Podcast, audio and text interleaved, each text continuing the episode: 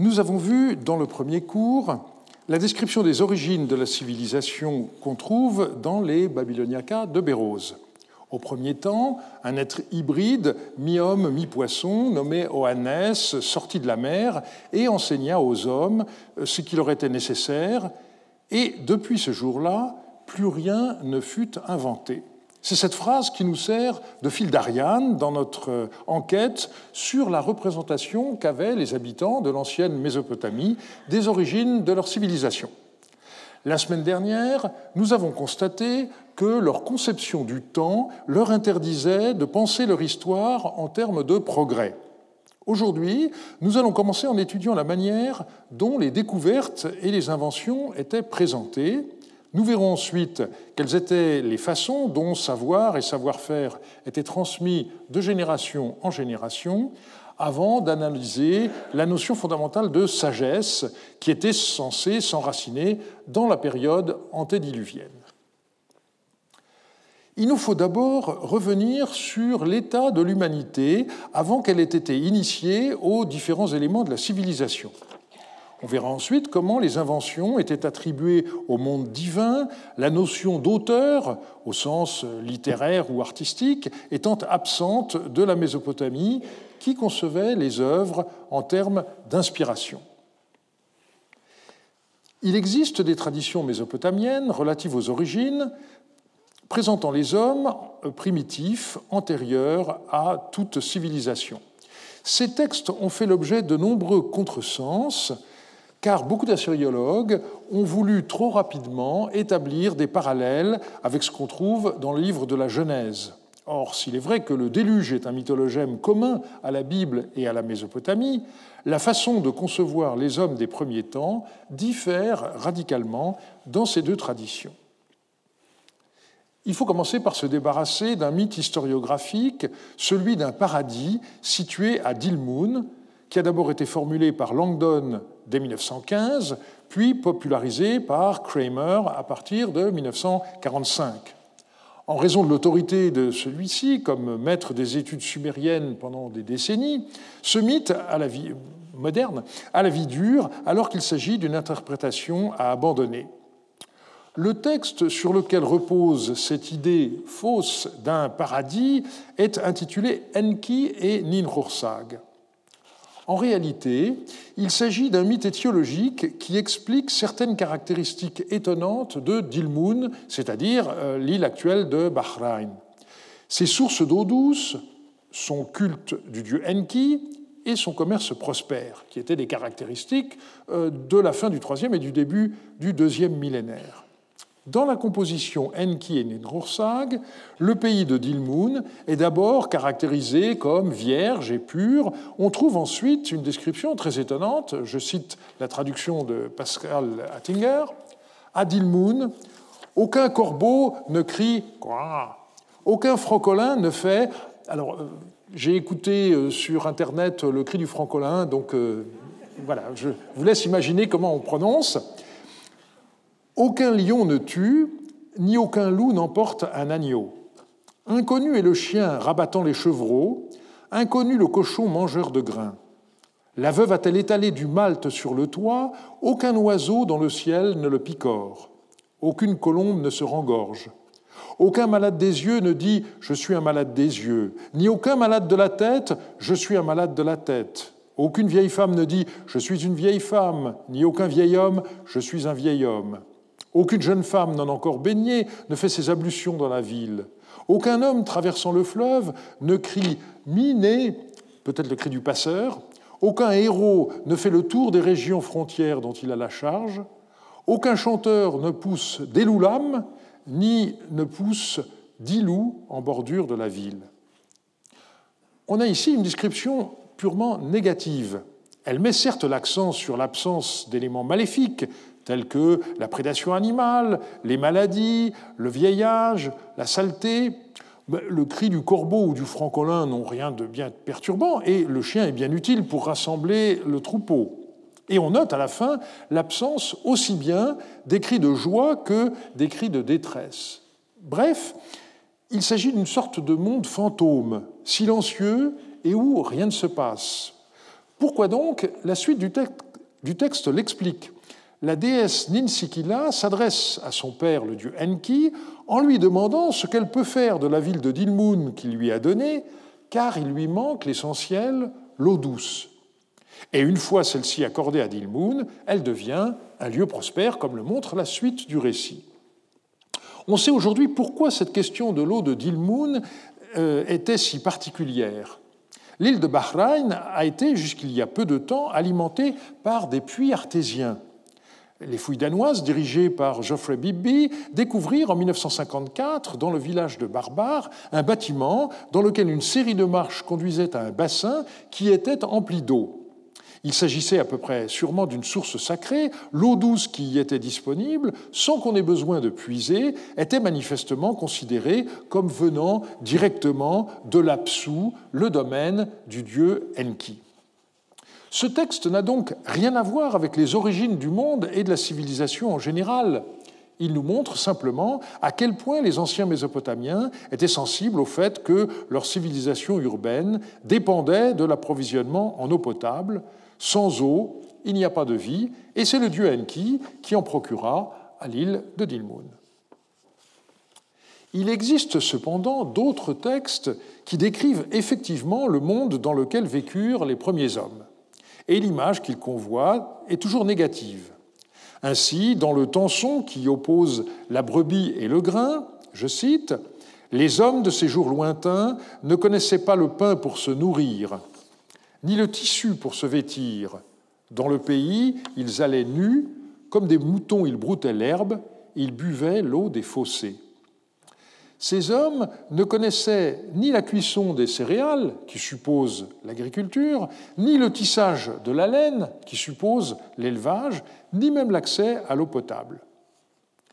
On peut encore citer un texte intitulé par les modernes Liste des gouverneurs, ainsi de Lagache.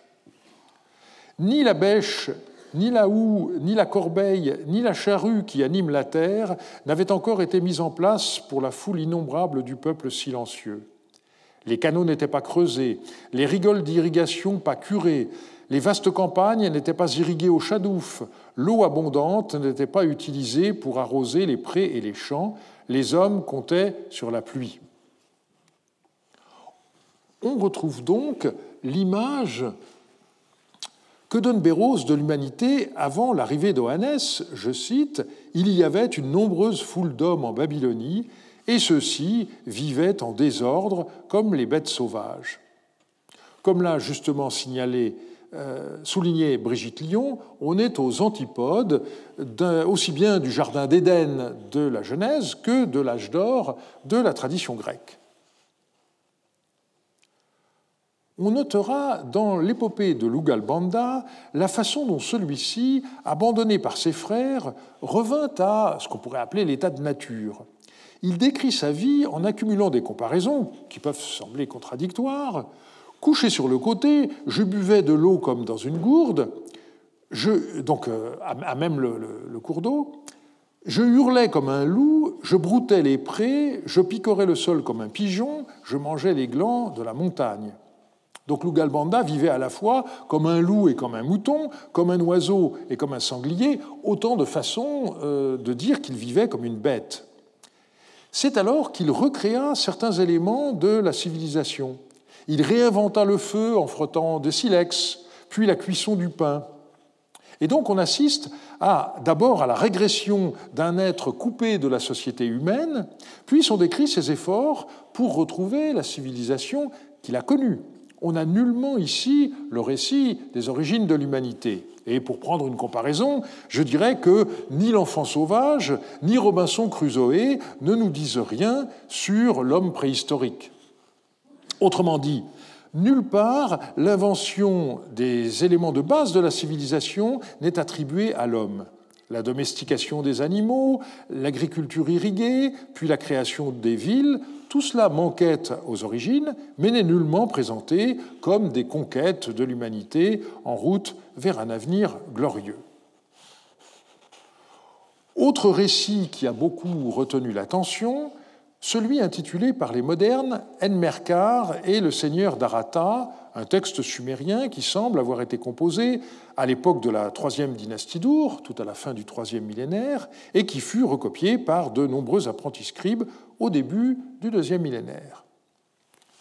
On y raconte que euh, pour euh, réaliser de grands travaux dans sa ville, Enmerkar, qui était un roi d'Uruk légendaire, voulut se procurer les matières premières nécessaires au-delà des montagnes, dans la riche contrée d'Aratta. Mais le souverain de cette ville lui lança une succession de défis sous forme d'énigmes. On a longtemps cherché à savoir où se trouvait Aratta. Il s'agit sans doute d'un lieu fabuleux euh, qu'il ne faut pas vouloir localiser précisément. Mais il se situe manifestement à l'est de la Mésopotamie, sur le plateau iranien ou au-delà, donc dans des régions où les Mésopotamiens de la fin du troisième et du début du deuxième millénaire savaient que vivaient des gens parlant une langue différente de la leur. Comment donc était-il possible que le roi d'Uruk et le seigneur d'Arata s'envoient des énigmes à résoudre par le truchement d'un messager s'ils ne parlaient pas la même langue? Pour Catherine Mittermeier, c'est à cette question que le poète voulut répondre lorsqu'il écrivit le passage suivant. En ces temps-là, il n'y avait ni serpent ni scorpion, ni hyène ni lion, ni molosse ni loup. La crainte et les frissons de peur n'existaient pas, l'humanité n'avait pas d'adversaire. En ces temps-là, tant les pays de Soubour et de Hamazi que les pays aux langues harmonieuses, Sumer, la grande montagne aux méprinciers, Akkad, l'ornement des contrées, et le pays des Amorites, qui repose dans de gras pâturages, les peuples traités avec sollicitude dans tout l'univers s'adressaient à Enlil en une seule et même langue. Alors, à cause des joutes entre seigneurs, princes et rois, avant qu'Enki, à cause des joutes entre seigneurs, princes et rois, à cause de ces joutes entre seigneurs, princes et rois, avant qu'Enki, le seigneur de l'abondance au verbe vrai, le seigneur de la sagesse, qui observe le pays de Sumer, le leader des dieux, lui qui a été choisi pour veiller sur l'intelligence, le seigneur des ridoux, n'ait placé dans les bouches les parlers étrangers, la langue de l'humanité était une. On a bien sûr rapproché ce passage de l'épisode de, la tour de Babel dans la Genèse. Il est vrai que c'est dans les deux cas la divinité qui introduit la diversité des langues, mais on voit à quel point le contexte de cette décision divine est différent.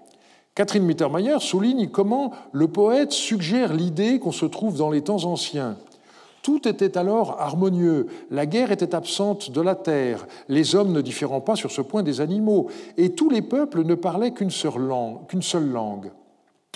Or, cette situation permettait au roi de se lancer des défis, et donc finissait par introduire la discorde entre les peuples. C'est paradoxalement pour éviter ces disputes que le dieu Enki finit par mettre fin à l'unité des langues, mais le récit se situe avant ce moment.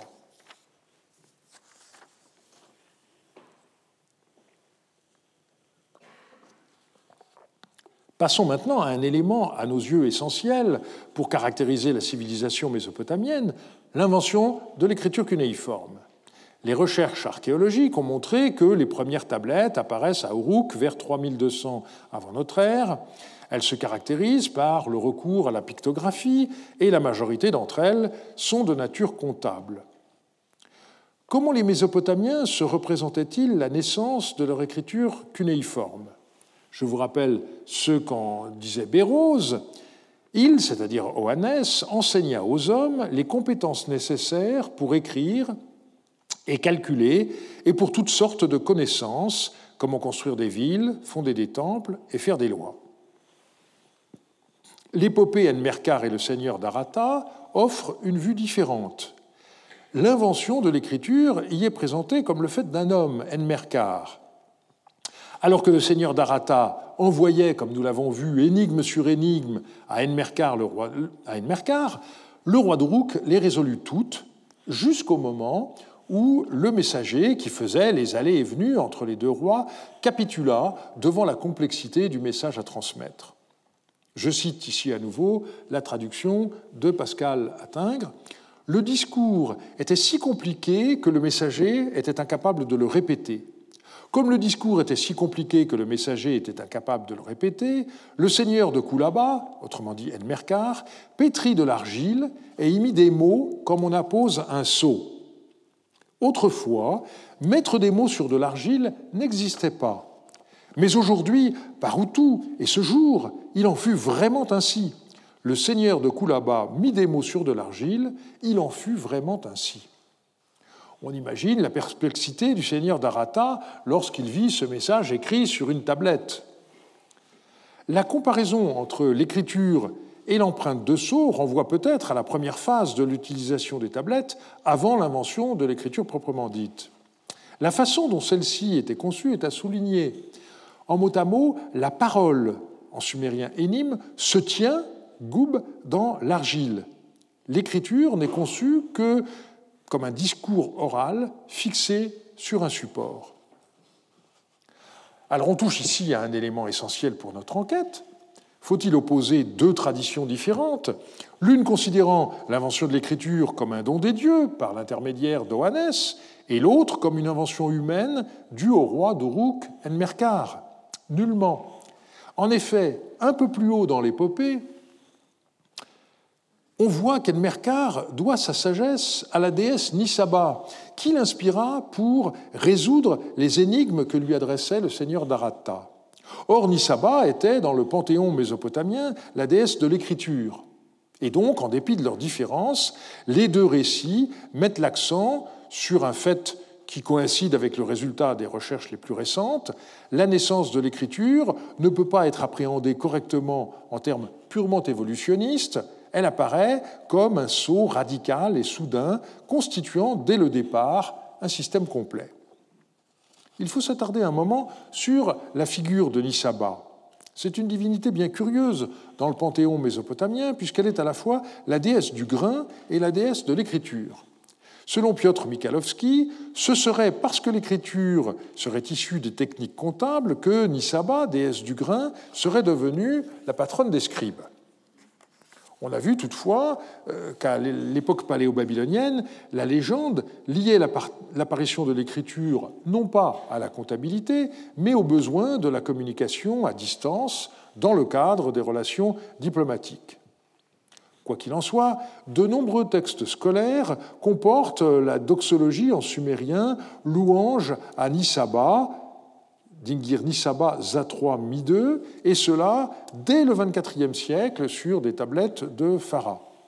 On trouve aussi, à la fin de certaines tablettes scolaires, cette mention Je suis Nisaba, Nisaba Gae, ce qu'il faut comprendre comme si j'ai réussi cet exercice, ce n'est pas à cause de mon mérite, mais grâce à l'aide de la déesse Nisaba. De la même manière, dans le préambule de euh, l'hymne au temple de Kesh, il est dit que c'est le dieu Enlil qui a entonné cet hymne de louange et que la déesse Nisaba en a assemblé les mots comme des pierres précieuses sur un fil en les écrivant sur une tablette qu'elle tenait en main. Cet hymne n'est donc pas l'œuvre des hommes, ce sont les dieux qui l'ont créé et qui l'ont mis par écrit. On a ici une légitimation d'une partie importante de la littérature sumérienne, depuis l'origine des temps, la mise par écrit des hymnes a été le fait des dieux. Aussi étrange que cela puisse paraître, le nom des auteurs de la plupart des œuvres euh, de la littérature mésopotamienne est inconnu et le restera à jamais. Rares sont les cas contraires. On peut citer, bien sûr, Enredouana, seule femme considérée comme auteur dans la tradition mésopotamienne. À cette fille du roi paléo-acadien Sargon ont été attribuées diverses œuvres de la littérature sumérienne, comme la série des hymnes au temple ou l'hymne Ninmeshara. Mais il s'agit sans doute d'une attribution fictive d'œuvres qui sont en réalité dues à des prêtresses d'époque paléo-babylonienne. De toute façon, le nom d'Enredouana disparut de la tradition lorsque le corpus littéraire fut complètement remanié à la fin de l'époque paléo-babylonienne. Autrement, l'apparition du nom d'un auteur résulte toujours d'un artifice. Le nom de l'auteur peut se trouver inséré dans l'œuvre elle-même. C'est le cas de l'hymne à la déesse Goula dû à Bulutsarabi. C'est encore le cas de l'épopée d'Erra. Dans cette dernière, le scribe Kapti Ilani Marduk prétend avoir noté le poème avec soin après qu'il lui ait été transmis par la divinité lors d'un rêve. Donc vous voyez que même quand on a le nom d'un auteur, euh, les dieux ne sont jamais loin.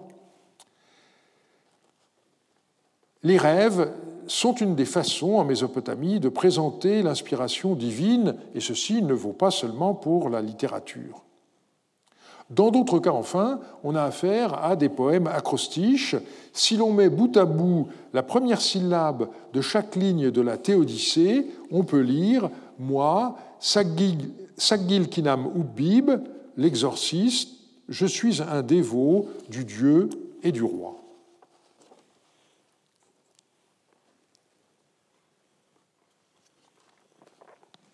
On possède un catalogue de la bibliothèque d'Assurbanipal dans lequel certaines œuvres littéraires ou savantes sont mises en relation avec le nom d'un dieu ou d'un sage. On y attribue ainsi le corpus des exorcistes, ce qu'on appelait l'Achiputu, des lamentateurs, Kalutu, ou bien d'autres textes au dieu Ea. On nous dit que c'est de la bouche du dieu Ea. Certaines œuvres sont également attribuées à des personnages légendaires, comme Ouana Adapa, notre fameux Oannes, notamment la série astrologique Enuma Anu Enlil. Dans ces cas, il ne s'agit pas véritablement d'auteurs de notre point de vue. On place ces textes sous le patronage d'un dieu ou de sages primordiaux, de façon à souligner leur antiquité et leur autorité indiscutable. Dans certaines incantations, l'exorciste dit explicitement Cette incantation n'est pas la mienne, c'est l'incantation des dieux Ea et Assallouri. Manifestement, on espérait ainsi atteindre une plus grande efficacité en s'effaçant derrière les divinités. Mais d'autres œuvres sont mises en rapport avec des personnages qui semblent historiques. La série euh, Ishkaru de Gilgamesh, dans le catalogue, est dite de la bouche de Sinleke Uneni, l'exorciste. Telle est la lecture que Lambert a proposée du passage. Alors, est-ce que ça veut dire que Sinleke Uneni est l'auteur de l'épopée de Gilgamesh? L'histoire de ce texte est en fait très complexe et euh, Andrew George l'a reconstitué de manière très vivante euh, dans un chapitre euh, du livre sur le monde babylonien paru en 2007. Les assyriologues disposent désormais de suffisamment de manuscrits d'époques diverses pour reconstruire cette histoire, ce qui constitue un avantage manifeste par rapport aux travaux comparables portant aussi bien sur les écrits bibliques que sur les récits homériques. On considère aujourd'hui que Sinlekiunini a probablement existé. Ce serait un lettré ayant vécu à Uruk dans la seconde moitié du deuxième millénaire et qui aurait joué un rôle important dans la fixation de la version récente du texte, un travail d'éditeur plus que d'auteur selon nos catégories. On sait que au premier millénaire, un individu se définissait par son nom, celui de son père, mais aussi par ce qu'on appelle un nom d'ancêtre. Or, il existe un, nom de famille, un groupe de familles et d'individus qui se définissaient comme descendants de Sin, Leki ou Nini. Ils sont attestés à Uruk du milieu du 7e siècle jusqu'au milieu du 2e siècle avant l'ère chrétienne. Mais euh, Paul-Alain Beaulieu a fait remarquer qu'aucun d'eux n'est exorciste, ce sont tous des incantateurs calous, et donc euh, Beaulieu a proposé de modifier la lecture du catalogue par Lambert. Sin Uneni aurait été un, lamentateur euh, calou. On se rappelle par ailleurs que dans la liste des rois et des sages d'Uruk, euh, Sinleki Unini était présenté comme un lettré Ummanu du roi Gilgamesh lui-même. Mais il faut tenir compte du fait que cette tablette a été rédigée par Anu Belshunu, qui se définit précisément comme un descendant de Sinleki Uneni. Et donc, placer Uneni à l'époque de Gilgamesh, donc euh, dans les temps euh, mythiques du début du troisième millénaire, mettons, euh, c'était une façon de rehausser le prestige de la famille à laquelle il appartenait et d'un point de vue historique, cette indication ne doit pas être prise au pied de la lettre. Un certain nombre d'œuvres font allusion aux conditions dans lesquelles elles ont pris naissance, elles évoquent les circonstances de leur création, l'approbation divine, le souhait que le texte soit transmis à l'avenir.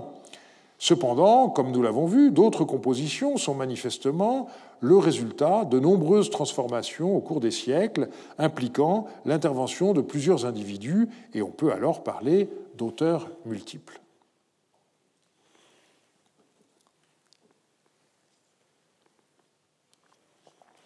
Vous l'aurez compris, la question de la transmission se révèle cruciale. Nous allons voir comment elle se fit avant tout dans le cercle familial. La copie de textes anciens joua un rôle essentiel dans ce processus, mais l'attachement au passé n'empêchait pas des créations d'avoir lieu et des transformations de se produire. Que la famille ait été dans l'ancienne Mésopotamie le lieu principal de la transmission des savoir-faire et des savoirs, c'est ce que nous avons déjà vu lors du premier cours à propos des devins. Je cite à nouveau ce texte qui provient de la bibliothèque d'Assurbanipal à Ninive. Le savant qui garde les secrets des grands dieux lira son fils qu'il aime par un serment devant Shamash et Hadad, par une tablette et un stylet, et il l'instruira. Lorsqu'un devin, expert en huile, de descendance immuable, descendant d'Enmeduranki, roi de Sipar, qui a dressé le bol pur et tenu le bâton de cèdre, prêtre de bénédiction du roi, prêtre à cheveux longs de Shamash, tel qu'il a été façonné par Ninrursag, engendré par un prêtre Nisaku de pure ascendance, s'il est sans tache dans son corps et ses membres, il peut s'approcher de la présence de Shamash et d'Adad, où l'inspection du foie et l'oracle ont lieu. Selon cette tradition, la divination est une technique qui a été enseignée à l'origine par les dieux Shamash et Hadad à Enmeduranki, et donc il y a eu ensuite une tradition ininterrompue jusqu'à l'époque d'Assurbanipal, moment où cette tablette a été écrite. L'allusion à la transmission familiale de père en fils correspond-elle à la réalité eh bien, nous allons examiner cette question sans nous limiter au cas des devins et en utilisant des documents d'archives qui permettent d'avoir accès à la réalité. De fait, les études de sociologie urbaine, qui ont surtout porté sur les élites, notamment dans le monde des temples, confirment la transmission familiale des statuts et des savoirs. Je me contente de vous indiquer ici quelques références et je me limiterai ensuite à quelques exemples. On sait ainsi qu'au XVIIe siècle avant notre ère, Urutu, dont on a déjà parlé, reçut la charge de chef lamentateur à Sipar du vivant de son père, Inala Mansum. Celui-ci le choisit comme successeur et, comme dit un texte, lui transmit son sceptre, c'est-à-dire le symbole de sa charge. Dans la maison d'Urutu qui a été fouillée en 1975, on a découvert à peu près 2000 tablettes, dont environ 200 tablettes d'apprentissage qui se trouvaient dans un, bassin à peu près au milieu de euh, ce bâtiment. Ces tablettes ont été publiées par Michel Tenray dans son livre de 2002 et celui-ci a proposé qu'il s'agisse des vestiges de la formation que reçut Urutu en personne. Donc on ne serait pas dans le cas d'un lettré qui formait des apprentis à domicile, comme on le connaît à Nippur et à Our au XVIIIe siècle. Il s'agirait au contraire d'un exemple unique de formation à domicile, et Michel Tenray a même proposé que cette formation ait pu être assurée par le scribe Shumumlitsi, qu'on sait avoir travaillé pour le compte d'Inanna Mansum pendant les années correspondant à l'enfance d'Urutu. Je vous rappellerai euh, ce que j'ai déjà dit ici il y a deux ans, cette reconstitution me gêne à la fois pour des raisons théoriques, mais aussi par la façon qu'elle a d'utiliser les données archéologiques. En effet, selon les observations des fouilleurs, le bassin a cessé d'être utilisé lors de la dernière réfection du sol de la cour, alors qu'Urutu était chef lamentateur depuis 14 ans. Comment expliquer que des exercices datant de son enfance aient pu y être conservés? Ça ne paraît guère vraisemblable. Il paraît par conséquent plus logique euh, qu'il s'agisse d'exercices qui ont été faits juste avant les travaux de réflexion de la Cour, et du coup, je me demande s'il ne s'agit pas plutôt de la formation par Urutu d'un ou plusieurs élèves. On peut penser par exemple à un de ses fils. Et donc, on reviendrait à une situation plus classique. Si cette façon de voir est juste, elle modifie en plus les considérations de Michel Tenray sur le fait qu'Urutu n'ait maîtrisé que les rudiments du cunéiforme. En réalité, il aurait dépassé le stade de débutant auquel Tenray l'a confiné et il aurait été lui-même capable de former des élèves. Qu'un chef lamentateur n'ait pas dépassé le stade de l'initiation me semble a priori extrêmement douteux, et je ne pense pas que les découvertes de Teledder permettent de présenter les choses de façon aussi assurée que Michel Tenray l'a fait. Simo Parpola a souligné le caractère pluridisciplinaire de la formation des savants au premier millénaire. De fait, on voit euh, certains individus mettre en avant leurs compétences dans tous les domaines. Voulant entrer au service du roi assyrien à Saradon, un certain Marduk Shapik commence par souligner qu'il a acquis les compétences de son père. Je maîtrise complètement la profession de mon père, l'art du lamentateur, Kalutu. Mais il poursuit en indiquant qu'il était davantage qu'un simple lamentateur Kalou. J'ai étudié et chanté les séries canoniques, Ishkaru. Je suis compétent dans, là il y a un titre qui manque, le lavage de la bouche et la purification du palais. J'ai examiné des présages sains et malsains, j'ai lu la série astrologique Enuma Anu Enlil et fait des observations astronomiques.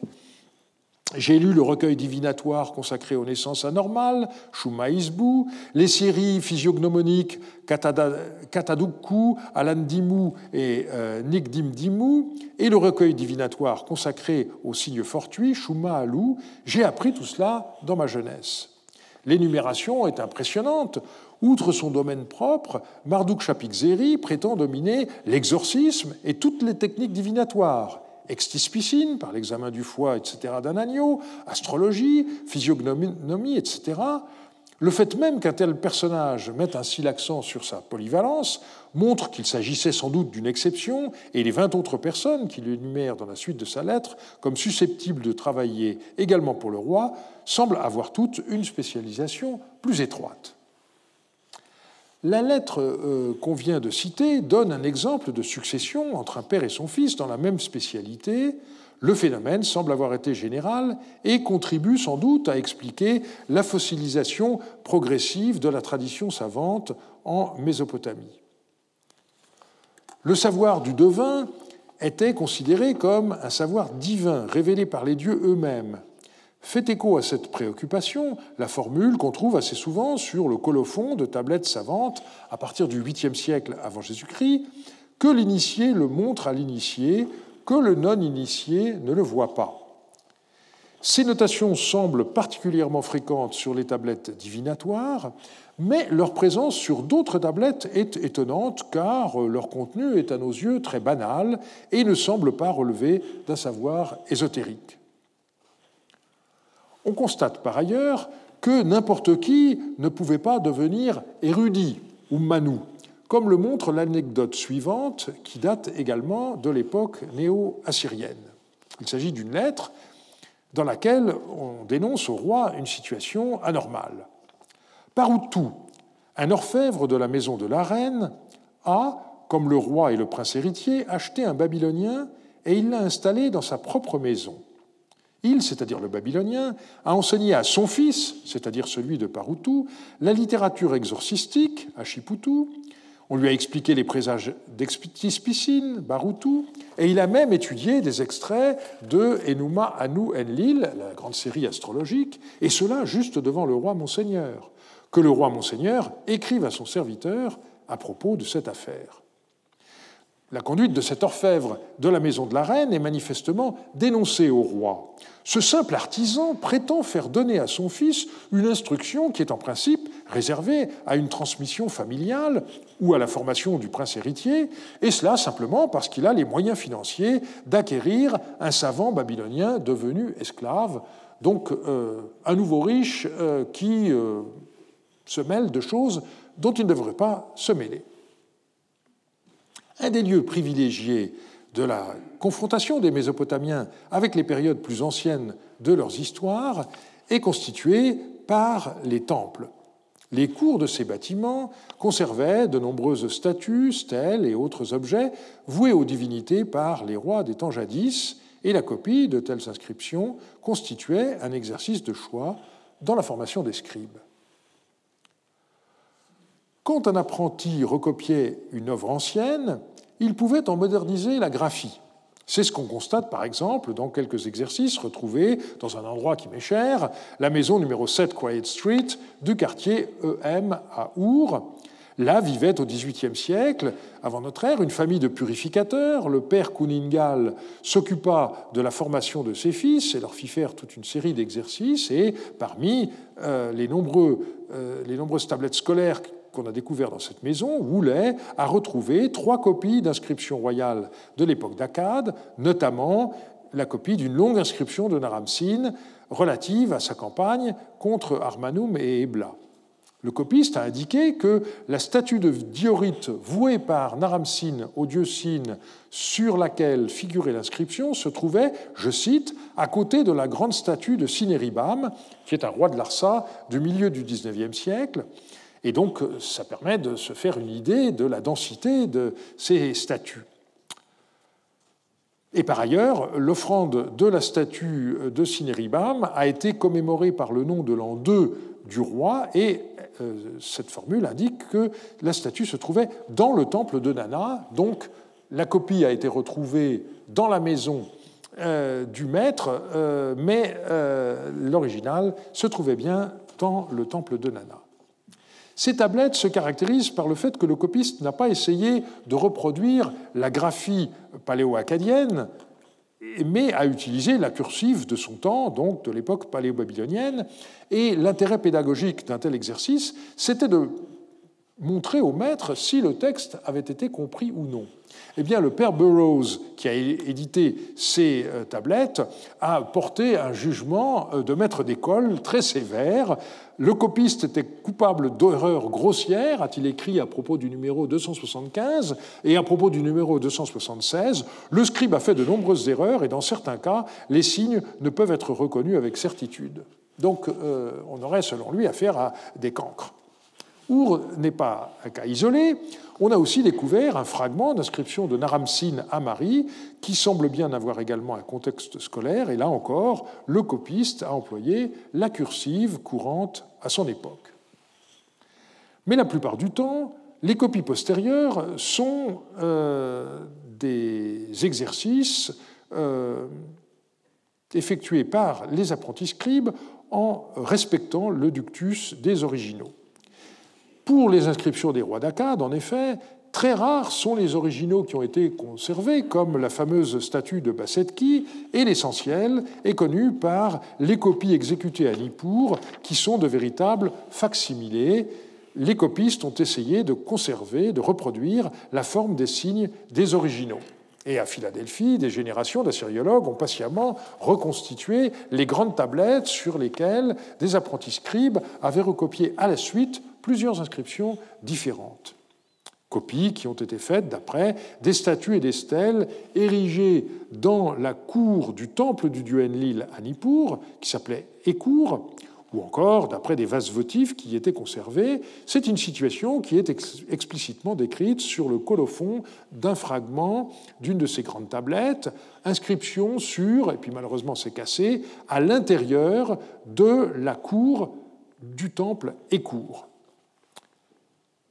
Un fait remarquable doit être relevé, c'est que de telles indications données par les copistes antiques sur l'emplacement des inscriptions sont en langue sumérienne et dans la graphie paléo-babylonienne, alors que, par ailleurs, ils reproduisaient scrupuleusement les inscriptions dans la graphie, mais aussi dans la langue paléo-acadienne. Les inscriptions, l'exemple que je viens de citer date de la première moitié du XVIIIe siècle, mais cette pratique continua par la suite. Dans la bibliothèque du temple de l'Ebabar à Sipar, qui date du IVe siècle, on a retrouvé deux copies d'inscriptions de la fin du IIIe et du début du deuxième millénaire qui se trouvaient sur des objets dans le temple de la déesse Nanché à Nina, près de Tello, et que nous avons eu l'occasion d'étudier dans le séminaire. Le scribe a soigneusement respecté la graphie de l'original et il précise dans un des colophons copie d'une inscription de la ville de Nina conforme à l'original, mais le colophon est écrit dans la graphie de son temps. Un dernier exemple, publié depuis longtemps, vient d'être étudié en détail par Hans-Peter Schaudig. Il s'agit d'une copie d'une inscription de Hammurabi, rédigée en acadien, qu'un apprenti néo-babylonien a recopiée dans un temple qui s'appelle Enamtilla, et on peut la voir en visitant le British Museum. Le colophon indique que cette copie a été déposée dans l'Ésida, donc le temple du dieu Nabu, dieu de l'écriture, dans la ville de Borsippa.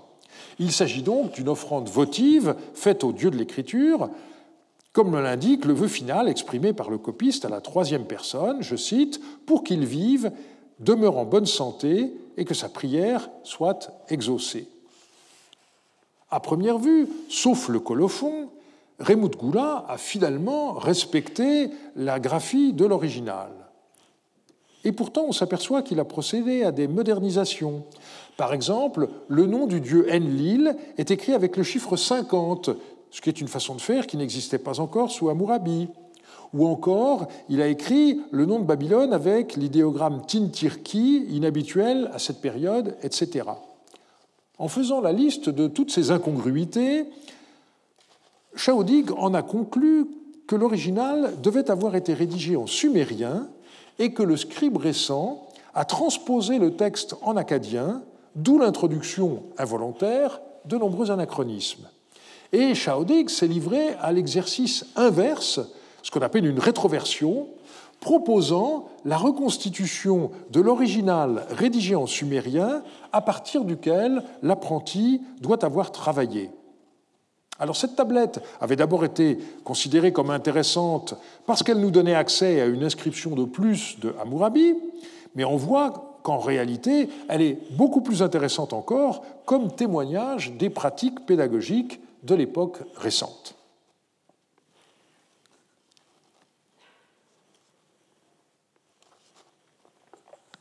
Il est un aspect de la culture écrite qui témoigne tout particulièrement de sa continuité, c'est ce qu'on appelle les listes lexicales. Une excellente synthèse a été publiée par Nick Feldhuis en 2014 sous le titre Histoire de la tradition cunéiforme lexicale il a également lancé en 2003 un grand projet en ligne sous le sigle DCCLT, soit Corpus numérique des textes cunéiformes lexicaux, qui continue à progresser. On possède notamment une série consacrée aux titres et métiers, ce que dans le jargon assyriologique on appelle la liste LOU-A, et qui est attestée pendant un millénaire et demi depuis 3200 avant notre ère jusqu'à l'époque paléo-babylonienne, moment où la tradition lexicale a été complètement réorganisée. Vous voyez ici un exemplaire conservé dans une collection privée qui provient sans doute du site d'Umma et qui date de l'époque d'Uruk.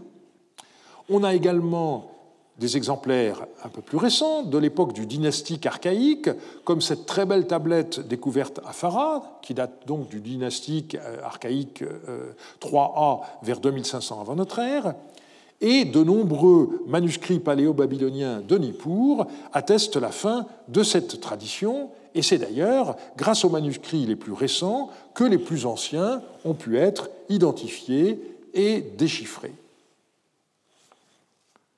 Malgré ce contexte idéologique, on constate que la période paléo-babylonienne fut marquée par un extraordinaire foisonnement créateur.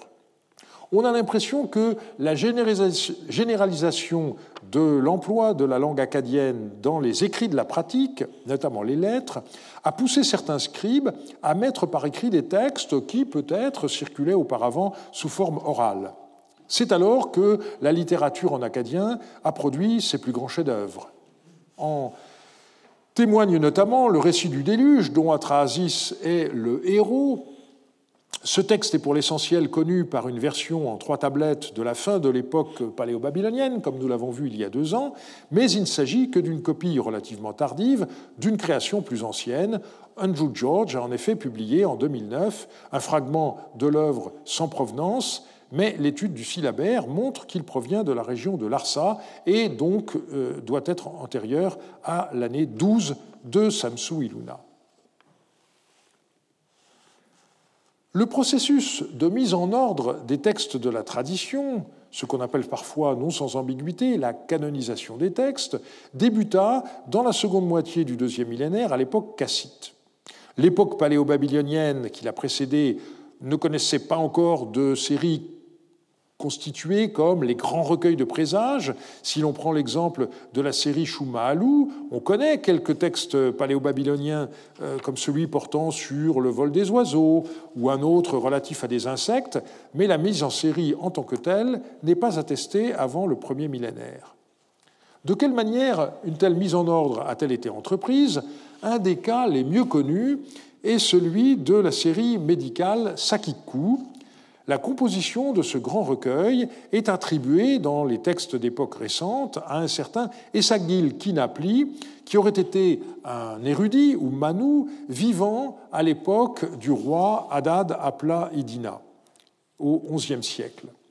Quand on sait la dévotion particulière de ce souverain à l'égard de la déesse de la médecine, dont il reconstruisit le principal temple à Issine et dont il se déclara le fils, on peut penser qu'Essagil Kinapli effectua ce travail de compilation pour répondre à une commande royale.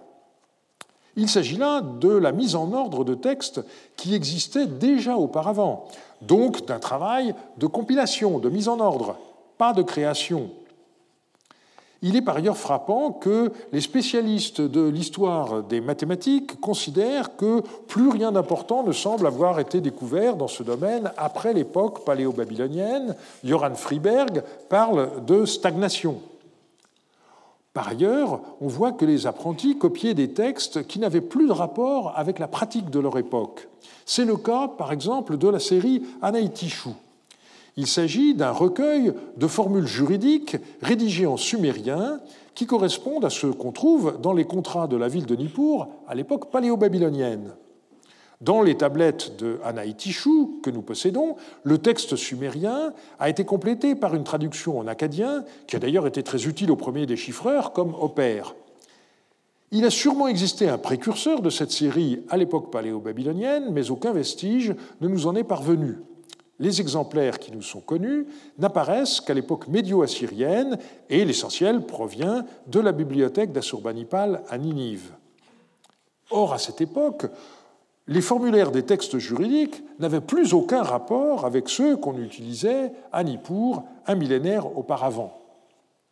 De la même manière, le code de Hammurabi continua à être copié au premier millénaire, mais il n'était plus la source de connaissances en droit ce texte était devenu la matière de commentaires ésotériques. Et pourtant, on doit souligner l'apparition au premier millénaire de domaines nouveaux du savoir. C'est ainsi que les premiers horoscopes ne sont pas antérieurs à l'époque achéménide. Une autre innovation est constituée par l'astronomie mathématique. Ce sont deux points que je ne développerai pas, vous renvoyant aux remarquables travaux de Francesca Rohrberg à ce sujet. Enfin, l'art des commentaires se développa, qui plus tard ouvrit la voie à la Kabbale. Il repose en Mésopotamie sur des jeux de lecture des signes cunéiformes. En effet, les syllabes d'un mot acadien pouvaient être lues comme autant d'idéogrammes sumériens qui livraient un sens différent. On le voit par exemple dans la lettre d'un savant qui cherchait à entrer au service d'Assurbanipal et qui mit en avant sa capacité à interpréter les présages. Pour démontrer sa compétence, il cita un présage astrologique et en livra l'explication.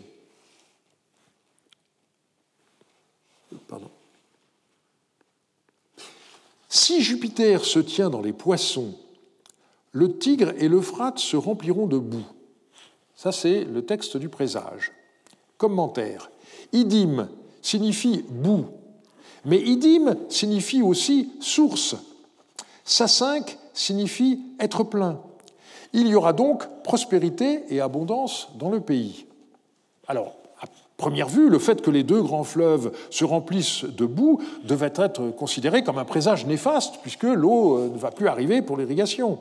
Mais comme le mot acadien pour boue, qui figure dans le présage, est sakiku, qui peut aussi s'écrire au moyen de l'idéogramme sumérien idim, eh bien, l'auteur joue sur une autre lecture possible de idim, qui est nagbu, qui signifie la source. Et donc, l'auteur de la lettre conclut que, malgré les apparences, le présage est en réalité favorable. L'art d'interpréter les présages pouvait donc parfaitement se conjuguer avec le souci de plaire au souverain en le rassurant sur le succès de son règne. L'étude de tous ces commentaires a été reprise récemment par Eckhard Fram, qui a écrit une synthèse magistrale sur le sujet et créé un site Internet très utile.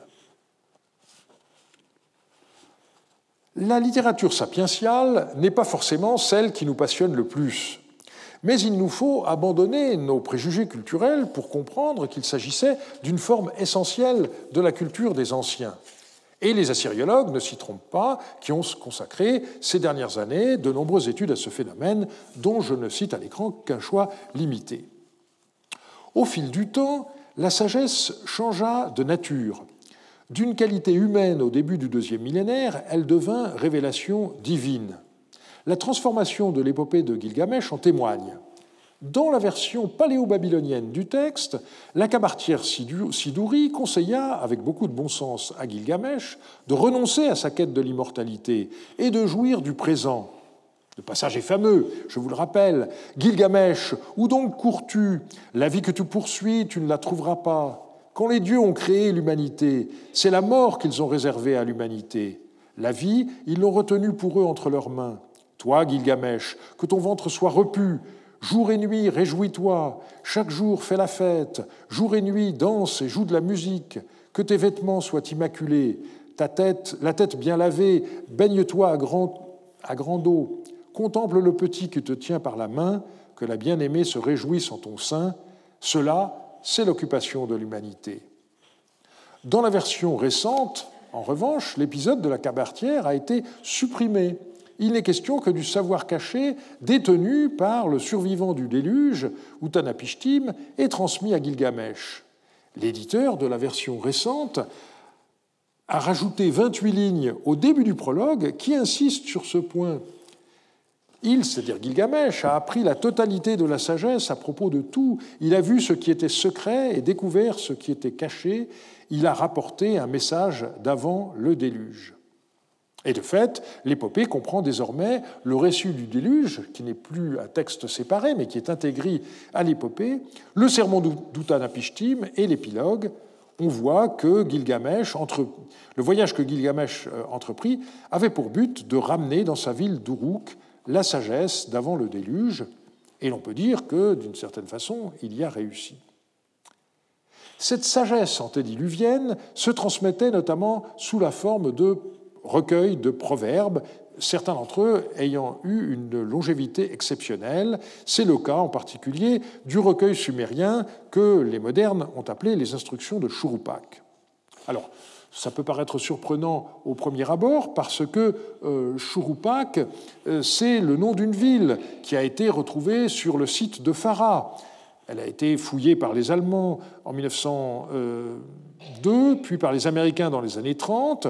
On y a retrouvé beaucoup de euh, maisons datant du dynastique archaïque 3A, vers 2500 avant notre ère, avec de, nombreuses tablettes, donc à la fois des textes littéraires et des textes administratifs. Et Adelaide Otto a repris euh, l'étude de la région et du site en 2017. Eh bien, dans euh, le recueil intitulé les instructions de Churupak, Churupak est présenté comme un personnage, fils d'Ubartutu, et il donne des conseils à son fils, qui n'est autre que Ziusudra, le héros du déluge. On a une brève introduction dans laquelle Churupak exhorte son fils à écouter la sagesse d'un ancien, et ensuite toute une série de proverbes destinés à éduquer son fils. Les plus anciens manuscrits connus à ce jour datent du 25e euh, ou 24e siècle. Il y en a un qui a été découvert en 1964 à Abu Salabir, un autre qui provient de fouilles plus anciennes à Adab. La version euh, archaïque de ce texte a été publiée par Ben Alster en 1974, et puis on possède ensuite euh, des copies du XVIIIe siècle qui proviennent de Nippur, Larsa ou Our, mais l'histoire de ce recueil ne s'arrête pas là. Des scribes de l'époque médio-assyrienne ont voulu transmettre ce recueil de sagesse, et comme, après le milieu du deuxième millénaire, le sumérien n'était plus guère compris, ils ont entrepris de traduire le texte en acadien.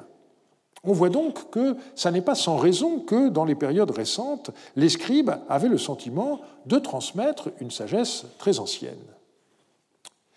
C'était aussi le cas des rois qui se piquaient d'être des lettrés, comme Assurbanipal. Dans une inscription célèbre, le roi néo-assyrien dresse son autoportrait. Il prétend exceller dans tous les domaines de l'écrit. Je cite Le dieu Marduk, le sage parmi les dieux, m'a offert en présent un vaste entendement et une profonde intelligence. Le dieu Nabou, scribe de l'univers, m'a donné en cadeau les préceptes de sa sagesse. Les dieux Ninurta et Nergal ont doté mon corps d'une puissance héroïque et d'une force physique sans égale. J'ai étudié l'art du sage Adapa, le savoir caché de la tradition écrite dans sa totalité. Je connais les signes omineux du ciel et de la terre, je peux en discuter dans l'assemblée des savants. Je suis capable de débattre de la série si le foie est le reflet du ciel avec les devins experts. Je peux résoudre les divisions et multiplications compliquées qui n'ont pas de solution facile. J'ai lu des textes complexes dont la version sumérienne est obscure et la version acadienne difficile à comprendre. J'ai examiné des inscriptions sur pierre d'avant le déluge dont la signification est scellée, obtuse et embrouillée. Voilà donc notre roi qui se présente comme un expert en divination, en mathématiques, en langue et même en épigraphie. C'est aussi un sage et un sportif accompli, chaque dieu lui ayant attribué toutes les qualités dans son domaine de prédilection. Autrement dit, on a là une description héroïque du souverain qui, à elle seule, pourrait laisser sceptique sur euh, la réalité des compétences du roi en matière de lecture et d'écriture. Et on a fait remarquer d'ailleurs que cette euh, présentation autobiographique d'Assurbanipal pourrait avoir été influencée par le début de l'épopée euh, de Gilgamesh. Mais on possède d'autres types de témoignages plus probants sur les qualités de lettré d'Assurbanipal. C'est ainsi que, euh, dans l'été 671, un an après que Assaradon ait réglé sa succession et désigné Assurbanipal comme futur roi d'Assyrie, l'érudit Balatsi écrivit au souverain, à qui en vérité le roi a fait une faveur telle qu'à moi, que tu as nommé au service du prince héritier pour être son maître et pour que je lise avec lui son exercice. Et de fait, on a retrouvé une lettre d'Assurbanipal à Saradon, manifestement écrite à un stade encore élémentaire de sa formation. Assurbanipal semble s'être soumis à la même coutume que tous les apprentis et il voit au dieu Nabou des copies de textes qu'il avait effectués. Il ne semble pas y avoir jamais eu en Mésopotamie l'équivalent de la querelle des anciens et des modernes. Pour tous, le, palais, le passé pardon, était un horizon indépassable. Mais dans la réalité, on voit qu'il en était autrement malgré un souci constant de rester fidèle au passé, les savants de la Mésopotamie n'ont pas pu s'empêcher d'innover, mais sans se l'avouer, ou en tout cas sans l'avouer. La semaine prochaine, nous reviendrons sur les origines sumériennes de la civilisation mésopotamienne. Nous verrons comment ce passé sumérien a été repensé dans la première moitié du deuxième millénaire, aboutissant à ce que certains ont décrit comme l'invention d'une identité je vous remercie de votre attention.